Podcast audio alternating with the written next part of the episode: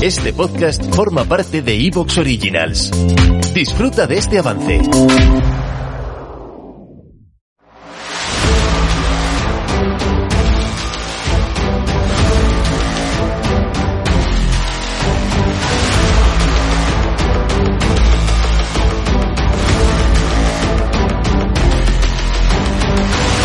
Bienvenidos al podcast Técnica Fórmula 1. Episodio número 559. El análisis del Gran Premio de Gran Bretaña. Segunda parte.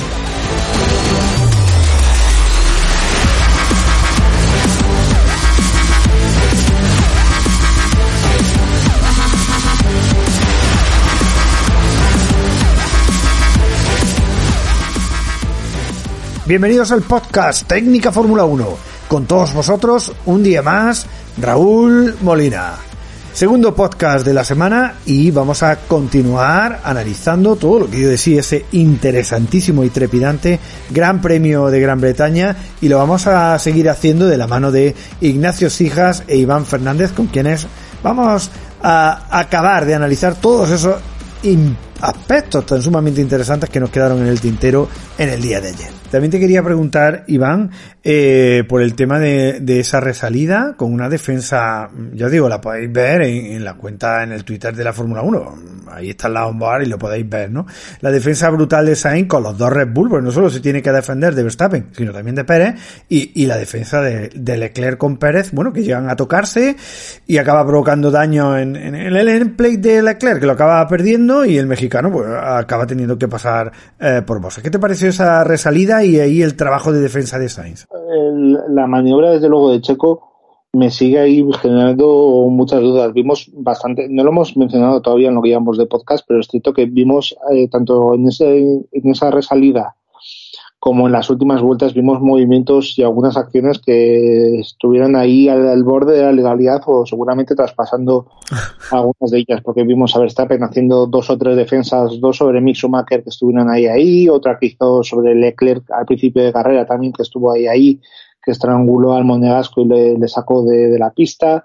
Vimos ese movimiento de Checo Pérez que no sabemos si era una defensa o un ataque al interior en el que cubre la, eh, la, posición y termina teniendo el toque con Leclerc, que puede estar ahí ahí también. La verdad es que la onboard a mí me, me apunta más a que está superando pues seguramente ese límite de la legalidad y después lo ves desde la imagen exterior y parece que tienes más espacio. La verdad es que no sé cómo lo juzgaron en este caso los, los comisarios de, deportivos de la FIA pero creo que además fue una, una, acción que no precisó de investigación, ¿no? Creo que recordar que fue el cartel. Sí, sí. sí. Pero pues es cierto que vimos otras muchas, vimos Leclerc también al final de carrera haciéndole ahí un poco el empujando a Hamilton hacia el exterior, al final vimos muchos movimientos que algunos dijeron que era pues eso, carrera simplemente, eh, a mí en el pasado no me gustaron. Aquí es cierto que parece que todos los pilotos estaban muy predispuestos a hacer este tipo de movimientos. Entonces, bueno, si todos están predispuestos y saben los riesgos que hay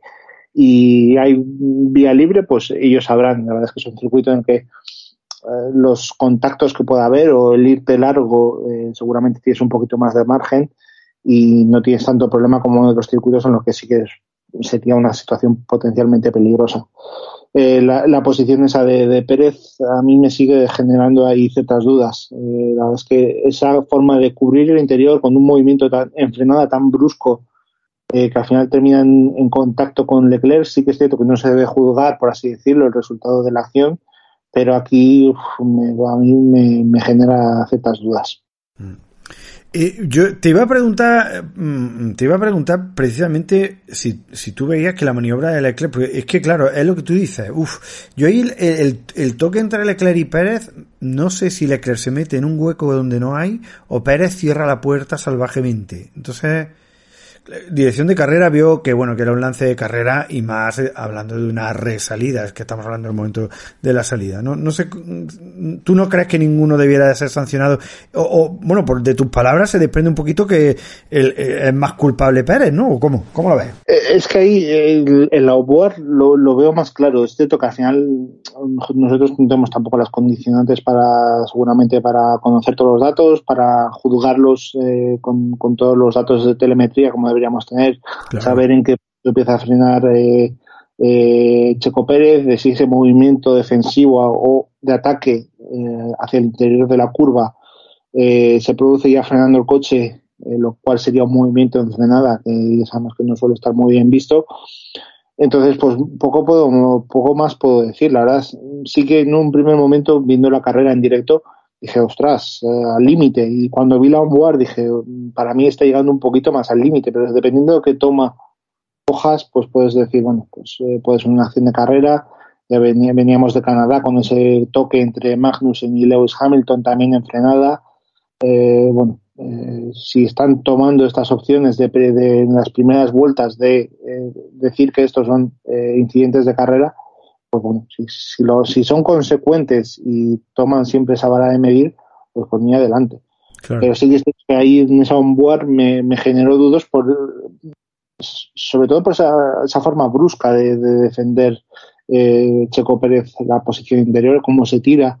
No sabemos si es un dive bomb o si es una defensa, pero me, generó ciertas, ciertas dudas. Defensa de Leclerc o eh, ataque a los pilotos que lleva por delante, que en este caso son Carlos Sainz y Verstappen. Si es un ataque, atacar así a Verstappen me parecería excesivo y veo más lógico que fuera una defensa muy agresiva para tapar el hueco a, Leclerc. Me parece entonces sí que podríamos decir que es una acción por lo menos merecedora de revisión. Pero bueno, eh, si eh, los comisarios determinan que, que en, estas, en estos toques, en estas acciones de primera vuelta no se deben castigar, pues sin problema.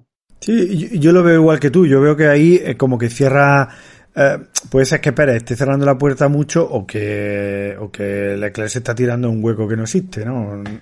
Pero bueno, el caso es que también es lógico y, y, por otra parte lo disfrutamos a lo bestia, esa lucha en, esa resalida. Pues, ¿qué queréis que os diga? La verdad es que fue eh, absolutamente increíble y lo disfrutamos un montón. Pero bueno, eh, a partir, seguimos avanzando un poco en la carrera, vamos a seguir viendo muchas más cosas, porque hay muchísimas más cosas, ¿no? A partir de la vuelta 7, Verstappen comenzó la persecución de Sainz y a situarse en rango de DRS. El madrileño decía por radio que el holandés era más rápido, cosa que todos pudimos ver. El caso es que en la vuelta 10 Sainz pues hacía un pequeño error, que lo comentabas tú antes Iván, y Verstappen daba cuenta de él. Eh, no sé si te, si esto te decepcionó un poco o o incluso o incluso también hay que ponerlo un poco en contexto, ¿no? En lo, que estaba comentando que decía yo antes, eh, lo que estaba comentando después de la carrera con Pérez, donde estaba diciendo el, lo mal que fue el coche con medio y que perdía cuatro o cinco décimas en ciertas partes de la pista y claro, va forzando y al final pues viene el error y Verstappen se lo come con patatas, claro está, ¿no? No, sé qué, cómo viste esto, Iván. Sí, yo creo que es al final una forma de que estaba arriesgando seguramente mucho en las entradas para llegar con mucha velocidad a, la, a esa recta larga y, la verdad es que hubo un momento en el que el, coche le hace un movimiento muy brusco, ¿no? Es un plan de aquí he llegado el límite, ya lo has, lo has sobrepasado, te vas fuera.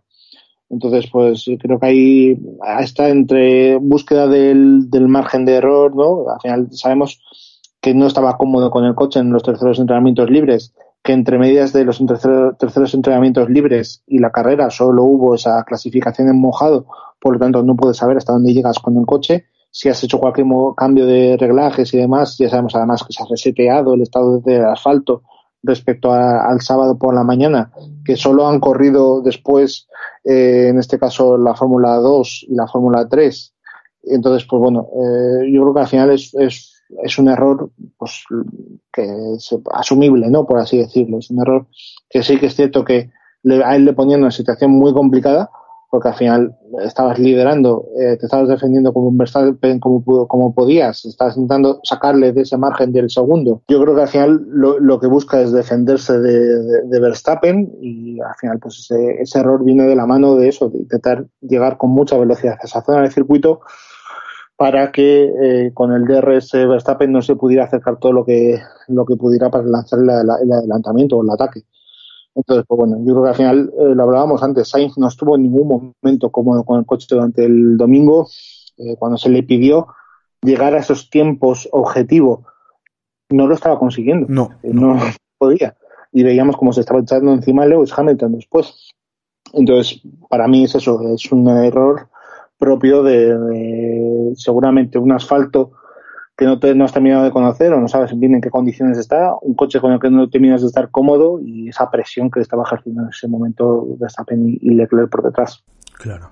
Bueno, así todo parecía sentenciado, con Verstappen liderando la carrera, pero en la vuelta 11 Sainz empezó a acercarse a Verstappen y en la 12 ya estaba delante. Lo peor del caso es que todo esto estuvo propiciado por los dos. ¿Te está gustando lo que escuchas? Este podcast forma parte de Evox Originals y puedes escucharlo completo y gratis desde la aplicación de Evox. Instálala desde tu store y suscríbete a él para no perderte ningún episodio.